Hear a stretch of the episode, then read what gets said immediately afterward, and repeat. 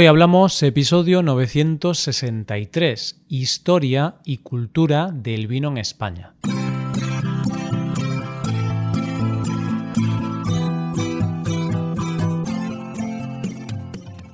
Bienvenido a Hoy Hablamos, el podcast para aprender español cada día. Ya lo sabes, publicamos nuestro podcast de lunes a viernes. Recuerda que puedes ver la transcripción de este episodio y ejercicios y explicaciones en nuestra web. Para ver ese contenido tienes que ser suscriptor premium. Hazte suscriptor premium en hoyhablamos.com. Hola, oyente, ¿qué tal? ¿Cómo estás? La semana pasada presentamos el tema del mes e hicimos un repaso general por el mundo del vino en nuestro país, además de, seguramente, bebernos una copa de vino al terminar el episodio.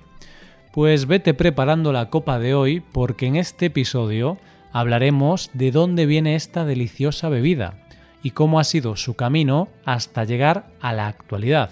Hoy hablamos del vino en España.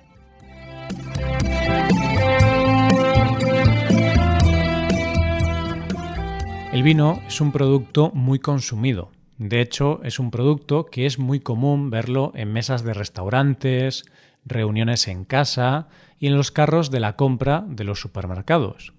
Pero lo cierto es que para la mayoría de las personas es un gran desconocido. Sé que esta afirmación puede ser un tanto contradictoria. ¿Cómo es posible que sea un producto que todos consumimos, en mayor o menor medida, pero en cambio no sepamos nada o casi nada de él? Cuando vamos a comprar cualquier producto para nuestro consumo personal o para nuestra casa, nos informamos hasta el más mínimo detalle antes de comprarlo. Por ejemplo, si nos vamos a comprar un teléfono móvil nuevo, nos informamos de cuál es el mejor del mercado.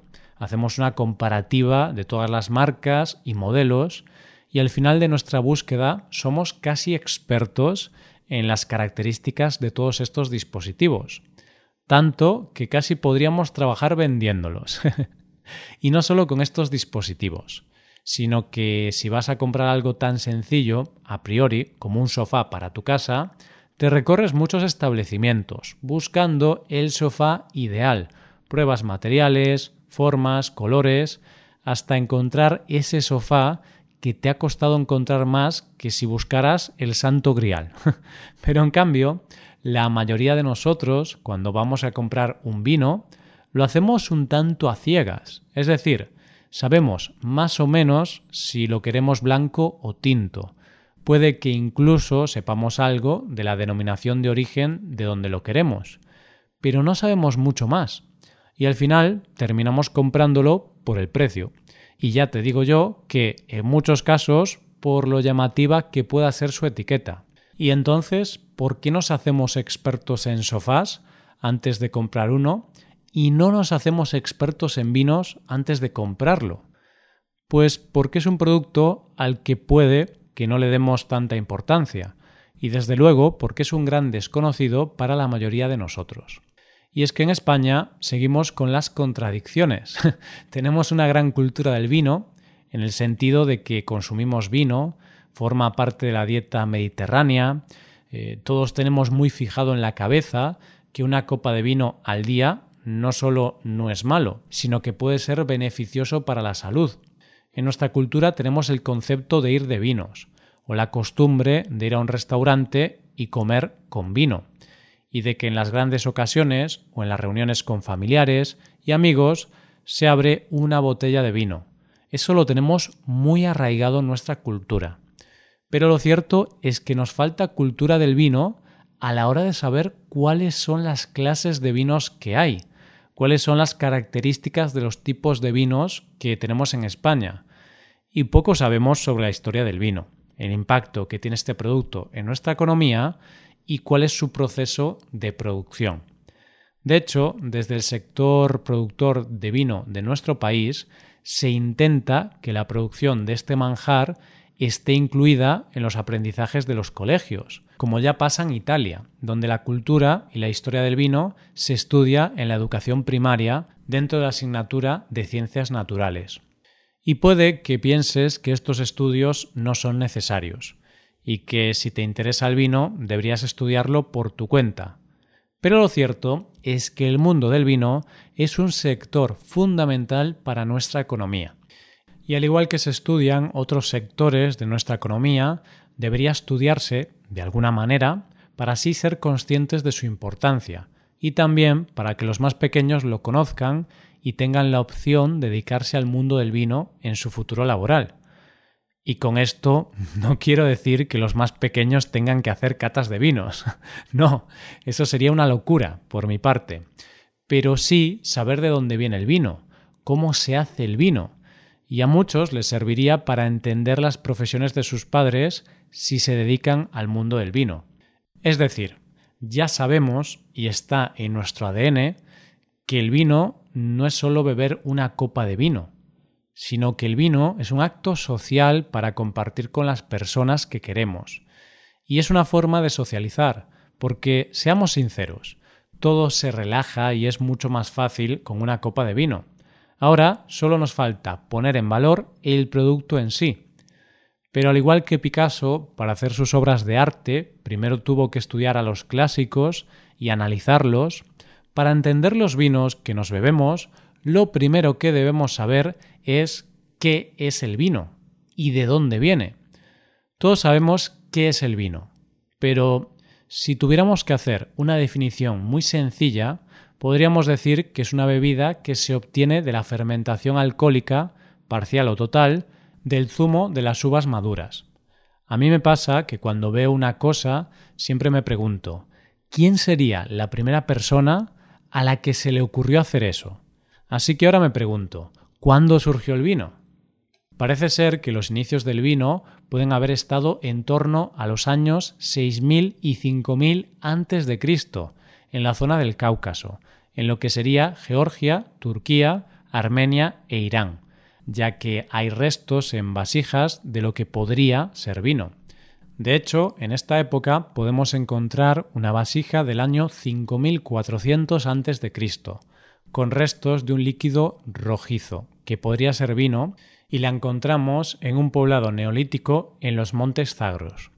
El problema es que lo que no se tiene claro es que en ese momento se supiera realmente que se estaba haciendo vino, o si simplemente fue una casualidad donde la uva fermentó y dio esta bebida.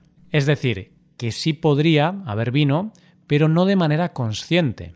Es por esto que oficialmente se data el nacimiento del vino de forma consciente a la Edad de Bronce, en el año 3000 a.C., que es cuando se tiene constancia real de la primera cosecha de vino, que tuvo lugar en Sumer, en la antigua Mesopotamia. De ahí, como no podría ser de otra manera, pasó a Egipto, y los egipcios, como pueblo sabio que eran, lo convirtieron no solo en una industria, sino que ahí puede que empezara la cultura del vino, pues lo convirtieron en un símbolo de estatus social. Es más, los faraones eran enterrados con vasijas de barro que contenían vino. A partir de aquí se extendió por todo el mundo y llegó a lo que hoy es España. Y aunque parece que llegó mucho antes de los indicios que tenemos, lo cierto es que de las primeras veces que se tiene constancia en nuestro país, como ya vimos la semana pasada, fue con los fenicios, cuando se establecieron en el año 1100 a.C. en la actual Cádiz. Los fenicios eran grandes comerciantes y consiguieron dar a los vinos de estas tierras fama mundial. Y como prueba de esto podemos ver que en Roma se han encontrado muchas ánforas que llevan insignias de los vinos gaditanos de aquella época. Después de los fenicios llegaron los griegos, que lo que hicieron fue expandir el cultivo de las viñas por otras zonas de la península ibérica, y así fue como llegaron a zonas como las costas catalanas y del Levante, lo que sería la zona de Valencia.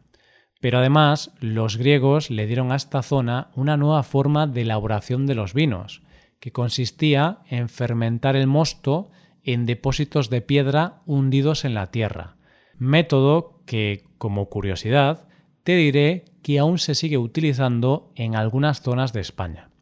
Cuando llegaron los romanos, lo que hicieron fue mecanizar todo el proceso de cultivo de la vid y lo extendieron por todo el Mediterráneo, gracias a su gran red de comunicaciones. Durante esa época, uno de los grandes proveedores de vino a Roma eran las zonas productoras de vino de la península ibérica. Luego llegaron unas épocas un tanto convulsas y oscuras en este territorio, en la península ibérica, para la producción de vino, debido a las conquistas visigodas y árabes.